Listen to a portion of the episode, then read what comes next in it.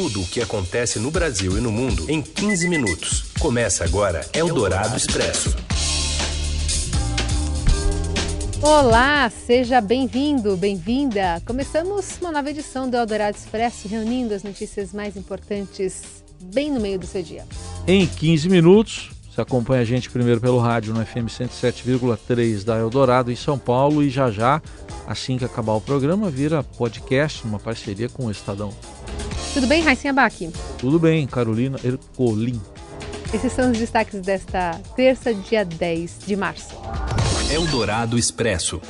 Os mercados mundiais operam em alta e o preço do petróleo sobe 10% após a queda de 25% ontem, que espalhou pânico pelas bolsas. O Rio Grande do Sul confirma o primeiro caso de coronavírus no estado, aumentando para 31 o total de registros no país. E ainda uma operação policial contra o QG da propina na Prefeitura do Rio e a decisão da Justiça Paraguaia de manter Ronaldinho Gaúcho preso. Eldorado Expresso.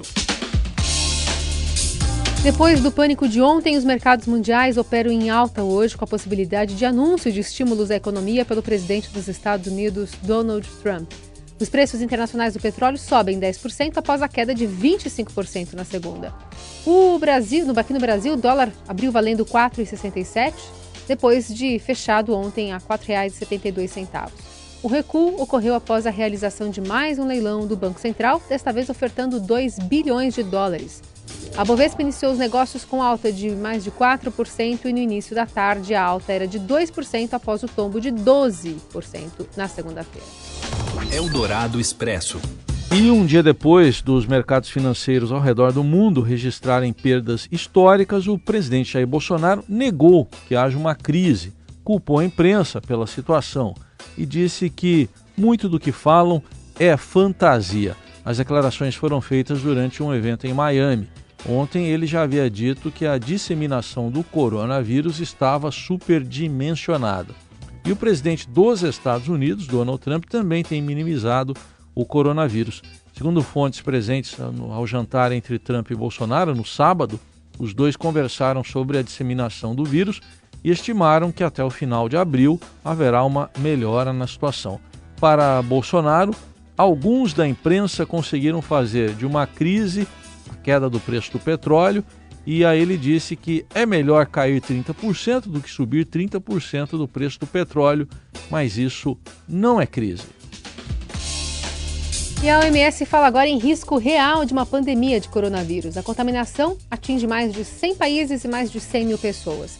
Para tentar conter a crise, a Itália adotou uma quarentena em todo o território até dia 3 de abril. Já são 463 mortos pelo Covid-19. A saída para igrejas católicas e evangélicas se manterem ativas, né, uma saída para se manterem ativas, são missas e cultos online. Cerimônias são transmitidas via rádio e em lives no YouTube relataram brasileiros que conversaram conosco aqui na Rádio Dourado, o, a Paula Ferreira e o Walter Fernandes. As igrejas não abrem, mas elas é, também têm outras alternativas e, e, essas alternativas têm sido bem usadas. Por exemplo, uh, igrejas evangélicas estão usando uh, o YouTube, né, a internet, para fazer os seus cultos. A gente até é, esteve conversando com um dos pastores que é brasileiro e ele usa essa ferramenta. A Igreja Católica, que é próxima também, Sim. realizando o mesmo processo, a matriz, né, realizando as missas e via rádio também via YouTube. Então eles eles estão buscando alternativas, porque como não pode é, ocorrer essa aglomeração, e o Rio Grande do Sul anunciou hoje o primeiro caso confirmado de Covid-19 no estado. A informação foi divulgada pela Secretaria Estadual da Saúde na manhã desta terça-feira. Com essa atualização, pode chegar a 31 o número de casos confirmados do novo coronavírus no Brasil, no balanço que o Ministério da Saúde faz todas as tardes. Segundo a Secretaria Gaúcha da Saúde, o paciente é um homem de 60 anos, de Campo Bom, cidade da região metropolitana de Porto Alegre. Ele apresentou sintomas leves no dia 29 de fevereiro, após uma viagem a Milão, na Itália. O paciente chegou à unidade de atendimento com máscara e tinha tosse e febre, mas nenhum familiar apresentou uh, sintomas da doença. Um evento em Brasília, do Todos pela Educação, foi cancelado na manhã de hoje porque a presidente da ONG, Priscila Cruz, está com suspeita de infecção do coronavírus. Eldorado Expresso. Presidente Bolsonaro disse que as manifestações marcadas para domingo podem perder força se o Congresso desistir de controlar uma fatia expressiva do orçamento da União. O gesto do presidente faz parte de uma estratégia para agradar apoiadores nas redes sociais e descolar da imagem desgastada do legislativo, estimulando os atos de domingo anti-Congresso. Enquanto isso, ministros têm aconselhado o presidente a fazer um pronunciamento em rede nacional, adiando as manifestações diante do derretimento da economia mundial e a escalada do coronavírus. Eldorado Expresso. E uma demissão na Procuradoria-Geral da República tratada pelo procurador Augusto Aras como movimentação normal. Acompanhe os detalhes nas informações do Rafael Moraes Moura. Olá, o Procurador-Geral da República, Augusto Aras, dispensou do cargo seu vício número 2, José Bonifácio Borges de Andrada. O ato foi formalizado em portaria assinada na última segunda-feira e publicada nesta semana. Para o lugar de Bonifácio Andrada, entra o vice-procurador-geral eleitoral Humberto Jaques de Medeiros. Lembrando que o Ministério Público Federal, esses cargos ocupam um papel de destaque na cúpula da Procuradoria-Geral da República. A gente também tem que lembrar que o Dr. Augusto Aras, ele foi indicado pelo presidente Jair Bolsonaro com a promessa de fazer uma disruptura no Ministério Público, de lançar uma ofensiva anticorporativista, mas desde então Aras vem enfrentando resistência interna e dificuldade para colocar a casa em ordem. Essa mudança de número 2 no vice-PGR não é comum absolutamente. No lugar do Bonifácio de Andrada, assume o Humberto Jaques, que é o vice-procurador-geral eleitoral, homem de confiança do Dr. Augusto Aras. A gente tem que lembrar também que Humberto Jacques, para ver a atuação dele no Tribunal Superior Eleitoral, já fez vários pareceres a favor de deputados infiéis que alegam que são perseguidos por terem votado a favor da reforma da Previdência, contrariando os interesses dos partidos políticos aos quais eles integram. Então, essa dança de cadeiras na PGR tem que começar a ser acompanhada com mais atenção, porque a gente vai ver até que ponto Augusto Aras está tendo sim o controle da instituição ou não. O que se sabe nos bastidores é que a notícia pegou de surpresa procuradores e também que a relação entre Augusto Aras e o seu ex número 2, Bonifácio de Andrada, já estava desgastada há tempos. Eldorado Expresso. E agora a gente fala sobre o Ministério da Educação, porque um pregão do MEC para kits escolares sob suspeita teve oito acusações de fraude. Patrick Campores. A licitação do Ministério da Educação para a compra de pelo menos 3 milhões de kits escolares para estudantes foi marcada por denúncias de fraude e favorecimento. A concorrência foi vencida pela Brinkmobil, empresa com histórico de suspeitas de irregularidades, acusada no fim do ano passado de fazer parte de um esquema que desviou 134 milhões de dinheiro público do governo da Paraíba. Como revelou o Estado, mesmo informada sobre as investigações, a pasta manteve o negócio. As concorrentes acusaram a Bink de obter informações privilegiadas sobre o certame e de o edital ter sido direcionado para beneficiá-la. Sem obter sucesso nos recursos apresentados à pasta, as empresas recorreram ao TCU. Em decisão colegiada, a Corte de Contas rejeitou mandar cancelar a licitação vencida pela Blink, mas determinou que o MEC mudasse as regras das próximas concorrências que tratasse da compra de kits escolares para evitar suspeitas de favorecimento. No recurso, o principal argumento apresentado é de que o MEC descumpriu a lei ao analisar o conjunto de preços do kit escolar. Uma das empresas, a EBN Comércio e Importação, afirmou que foi perceptível o esforço praticado para que a Blinkmobil se sagrasse vencedora. O ocorrido no certame é singular, disse a empresa, pois a administração pública seria onerada. Outra concorrente, a Ao Stock, disse que o FNDE não informou detalhes prévios estimativas de preços unitários dos itens que compõem o kit. O MEC foi procurado, mas não quis comentar as informações da reportagem. Eldorado Expresso. O Corpo de Bombeiros está realizando operações lá ainda na Baixada Santista e o corpo de um, exatamente, bombeiro que havia morrido durante o resgate de vítimas dos deslizamentos, deslizamentos causados pelas fortes chuvas que atingiram a Baixada Santista na semana passada foi encontrado. Mais detalhes com a repórter Paula Félix. Olá, Carol e Heisen. O corpo de um dos bombeiros que morreram no resgate de vítimas dos deslizamentos que ocorreram na Baixada Santista na semana passada foi localizado na noite de ontem. O cabo PM Batalha tentava salvar pessoas no Guarujá quando foi soterrado. O corpo de bombeiros prestou homenagem a ele e ao cabo PM Moraes, que também morreu na tragédia. Segundo o balanço divulgado na manhã desta terça-feira pela Defesa Civil do Estado, 44 pessoas morreram e 34 estão desaparecidas. A maioria das vítimas é do Guarujá, onde há 328 desabrigados. Santos e São Vicente também sofrem com o impacto das fortes chuvas e somam 11 mortes. Os municípios receberam mais de 32 toneladas de materiais de ajuda humanitária, como colchões e kits de higiene. Eldorado Expresso. E nos últimos dias, 44 pessoas morreram intoxicadas no Irã porque beberam álcool adulterado após um boato de que bebidas alcoólicas ajudariam a curar o novo coronavírus. A informação foi divulgada pela agência oficial IRNA. O país proíbe o consumo e a venda de álcool, então envenenamentos mortais com contrabando do produto são relatados com frequência. Segundo a agência, a província de Jugestan, com 36 vítimas, é a região com o maior número de mortes por esses envenenamentos. Na mesma província, o novo coronavírus levou 18 pessoas à morte. As pessoas consumiram a bebida alcoólica porque haviam rumores de que o álcool pode ser eficaz para o tratamento de doenças relacionadas ao coronavírus, o que é uma mentira. Com um saldo oficial de 90, 90, 291 mortos, o Irã é um dos principais países afetados pelo Covid-19, depois da China e da Itália. Eldorado Expresso. O Ministério Público do Rio e a Polícia Civil fazem operação contra integrantes do governo do prefeito Marcelo Crivella por suspeita de propina. Quem traz informações direto do Rio é o repórter Caio Sartori. Boa tarde, Heisen. Boa, Boa tarde. Carol e ouvintes. O Ministério Público do Rio de Janeiro, né, o Ministério Público Estadual, cumpriu na manhã dessa terça-feira 17 mandados de busca e apreensão que tem como foco um suposto esquema de corrupção na Prefeitura do Rio comandada pelo prefeito Marcelo Crivella. Essas investigações né, que levaram à operação miram irregularidades em contratos feitos pelo Executivo Municipal.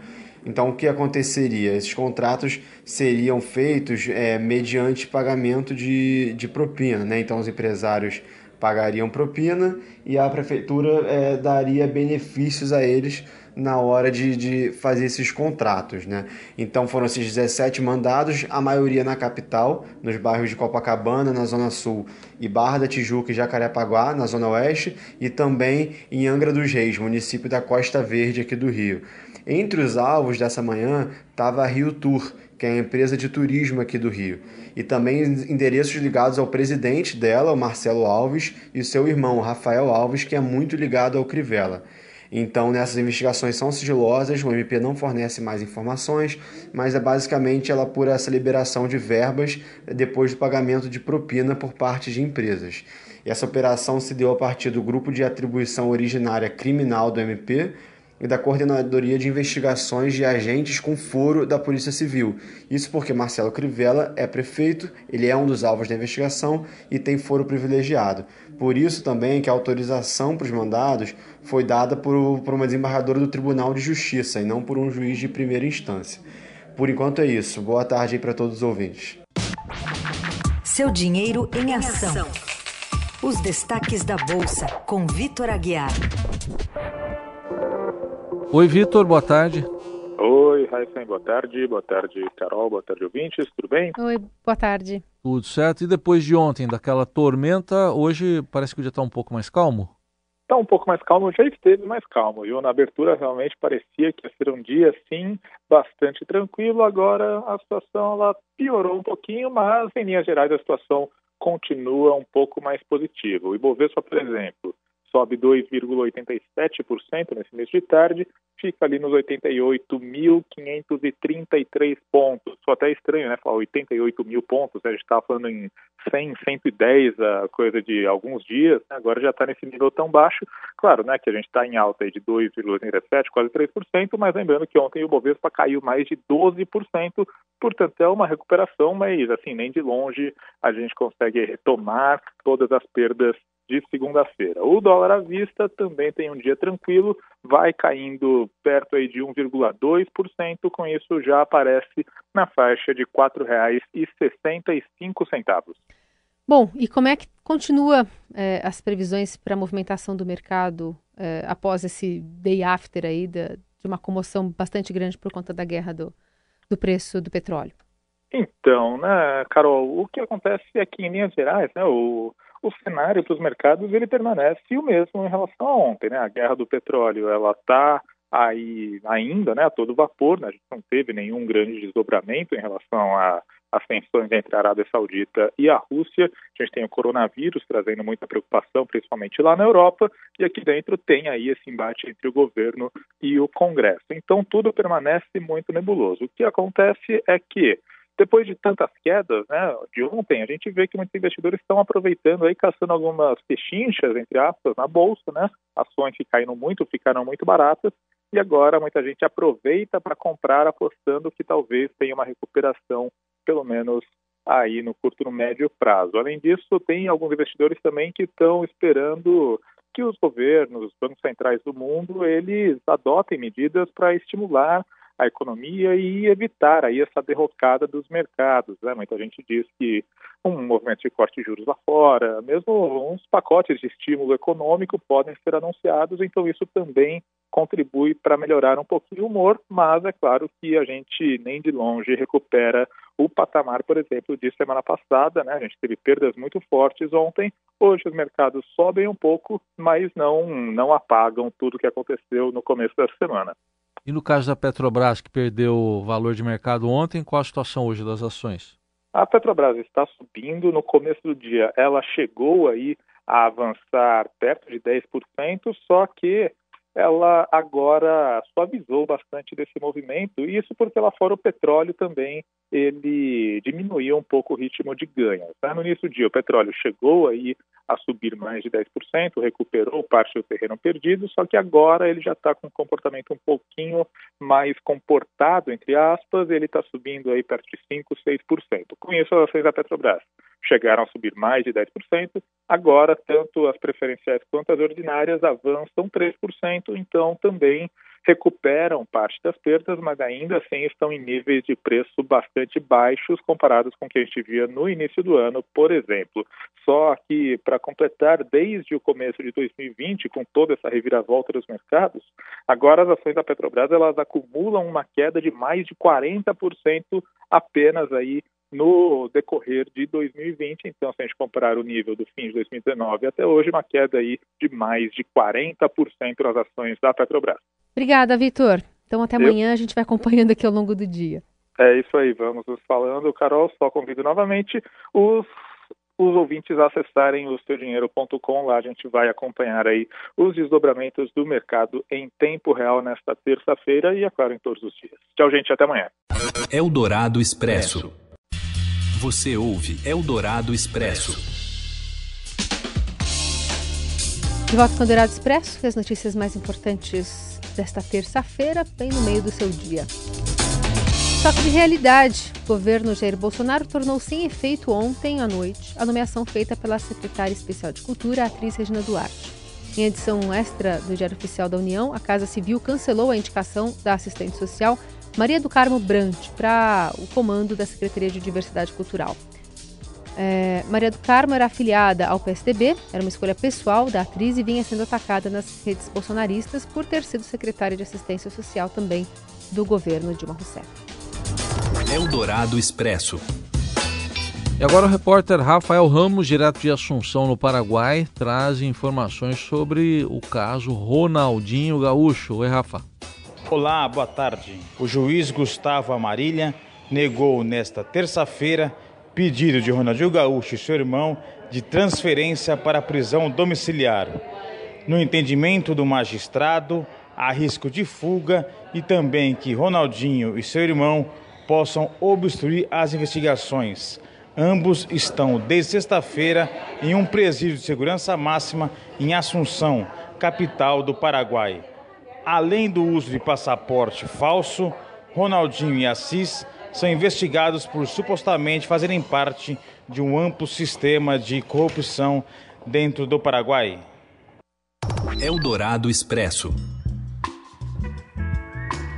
Olha, e a Lua está em seu perigeu, que é o ponto de sua órbita mais perto da Terra. Por isso, ela vai parecer bem maior para quem a observa da perspectiva aqui do nosso planeta. Quando isso acontece, o fenômeno é chamado de superlua. E ele poderá ser visto até amanhã de manhã, né? Ontem à noite, as redes sociais, enfim, foram inundadas de fotos de diversos ângulos dessa superlua que apareceu plena, pelo menos aqui na capital paulista. De acordo com a NASA, desta vez também será lua de minhoca. Ela recebe esse nome porque é a última lua cheia do mês de março. Não explicou muito. Historicamente, os povos antigos mais ao sul dos Estados Unidos chamavam essa época desta forma, já que as minhocas surgem quando o gelo derrete. Ah. Com lua sem lua, a gente volta amanhã. Isso aí, vamos aí olhar, aproveitar, olhar pro céu aí hoje à noite e amanhã de manhã também. Fica o pescoço, Carol. Vou fazer isso. Tchau. Uma boa terça-feira, até amanhã. Você ouviu Eldorado Expresso tudo o que acontece no Brasil e no mundo em 15 minutos.